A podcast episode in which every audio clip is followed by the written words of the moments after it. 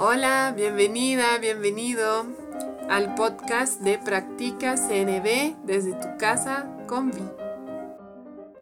Hola, hoy te quiero hablar de cómo recibir un no en CNB.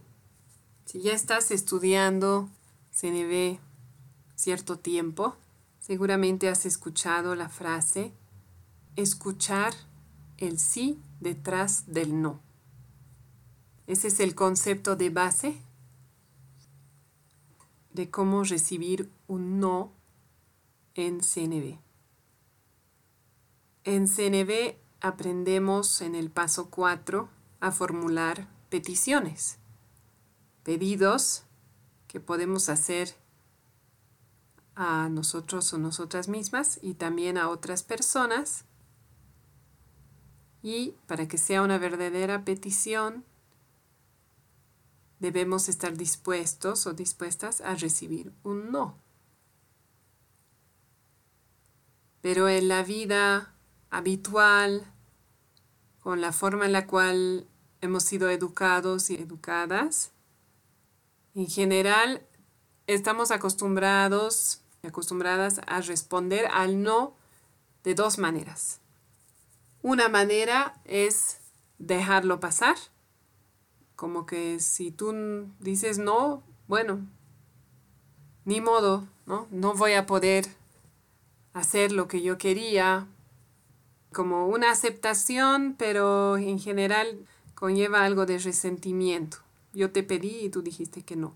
Y ahí para la conversación. Y la otra costumbre que tenemos es la de insistir o tratar de convencer u obligar que también, aunque funcione a corto plazo, conlleva mucho resentimiento y daña la conexión. Entonces son dos opciones, entre comillas, que conocemos bien y que también creo que la mayoría estaremos de acuerdo en ver que no son muy satisfactorias. No satisfacen muchas necesidades nuestras y de la otra parte. Entonces, ¿cómo recibir un no manteniéndome en la conciencia de la CNB? La frase que me puede ayudar para ello es que detrás de cada no hay un sí. Entonces, por ejemplo, si yo le invito a mi hija a ir a cepillarse los dientes y ella me dice no, ese no puede ser un sí a otras necesidades. Me está diciendo no a la estrategia que yo propongo, al momento en el cual propongo que se cepille, pero está diciendo sí a otras necesidades, como podrían ser autonomía, libertad de elección, de poder elegir cuándo se cepilla o cómo o con quién. Puede estar diciendo sí a su necesidad de juego y de diversión, si está jugando, y muchas otras necesidades. Entonces, si yo logro ver el sí detrás del no, yo voy a ser más dispuesta a entrar en diálogo para encontrar una estrategia que satisfaga tanto mis necesidades como las de mi hija o de la otra parte. Sin embargo, a veces, cuando recibimos un no, el escuchar el no nos genera un alto grado de reactividad. Es decir, tal vez me siento muy molesta, ¿no? muy enojada, o tal vez muy triste, muy decepcionada, pero con una emoción muy intensa. Entonces, antes de poder escuchar el sí detrás del no, primero, en esos casos, me voy a tener que atender a mí. Como saben, yo no voy a poder dar empatía a otra persona si yo estoy en reactividad. Entonces, si pasara eso, primero me tengo que dar autoempatía, atender a mi experiencia interior. Yo no voy a entrar aquí a ese proceso de autoempatía que lo hemos visto en otros episodios, pero sí a entender ¿Qué puede estar pasando cuando yo tengo esa reacción fuerte al recibir un no? ¿Qué puede estar pasando dentro mío? Lo más común es que yo hice lo que sonaba a petición. Hijita, ¿nos vamos a cepillar los dientes ahora? Pero en realidad era una exigencia, porque yo no estaba dispuesta a recibir un no. Yo quería que vayamos, yo quería ayudarle a cepillarse los dientes ahora, en este momento. Tal vez para satisfacer necesidades mías de eficiencia o de descanso, porque ya es el final del día, estoy cansada. Y otras necesidades más, además de la necesidad evidente de higiene, de salud. Entonces, lo más común cuando reacciono a un no es que en el fondo no era una petición mía, sino que era una exigencia.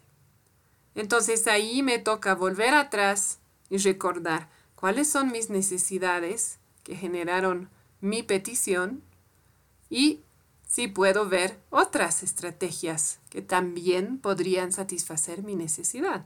Si mi necesidad es de descanso, me puedo preguntar si estoy dispuesta a que ella se cepille sola y yo ya vaya a descansar. Podría ser otra estrategia. O si mi necesidad más grande es de higiene, entonces, ¿qué opciones hay para que yo esté segura de que se ha cepillado bien? Etcétera. Entonces, si no era una petición, era una exigencia, yo puedo dar un paso atrás, volver a mi necesidad principal y evaluar si hay otras estrategias que podrían ayudarme a satisfacer esa necesidad. Lo otro que a veces pasa cuando entramos en fuerte reactividad después de escuchar un no, muchas veces interiormente y de manera totalmente inconsciente, asociamos nuestra necesidad de importar con lo que estamos pidiendo.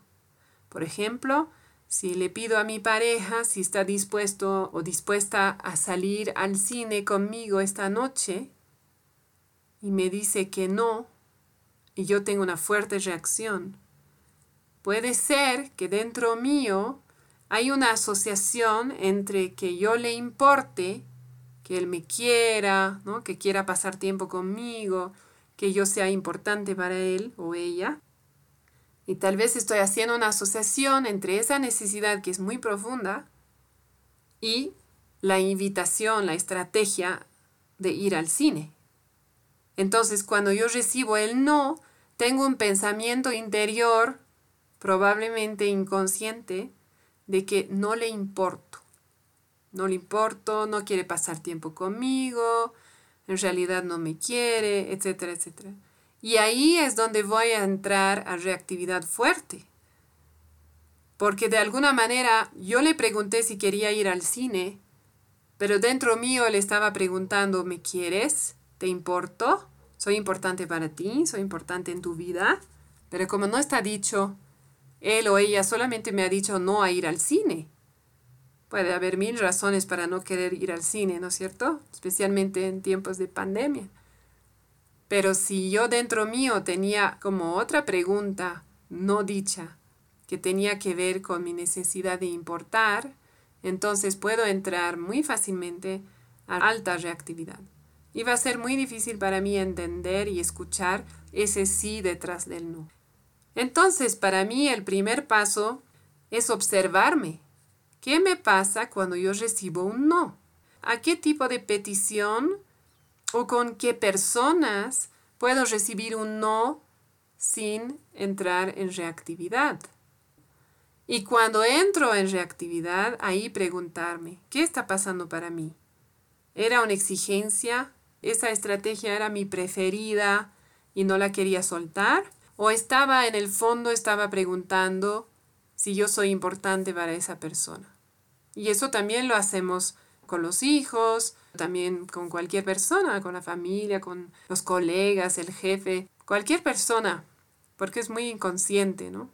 Entonces, mi invitación es primero que empiecen a observar cómo reciben los no y luego, cada vez que reciben un no y si no están en mucha reactividad, pueden preguntarse cuál es el sí detrás del no. ¿A qué está diciendo sí mi pareja cuando me dice que no quiere ir al cine?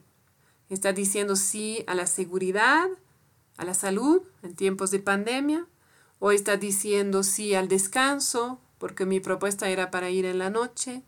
¿O solamente tiene tiempo en la noche? O tal vez está diciendo sí a, a la comodidad y prefiere ver una peli en casa. Cuando yo puedo ver las necesidades a las que esa otra persona está diciendo sí, también voy a poder reconectar con mi corazón y con mi compasión, entender que no me está diciendo no a mí como persona, sino que me está diciendo no a la estrategia que yo propuse. Y voy a estar más abierta o más abierto a encontrar estrategias juntos o juntas que puedan satisfacer las necesidades de ambas partes. Entonces, para recapitular, cuando recibo un no, primero observo qué está pasando en mí. Si estoy en alta reactividad, busco por qué entré a esa reactividad.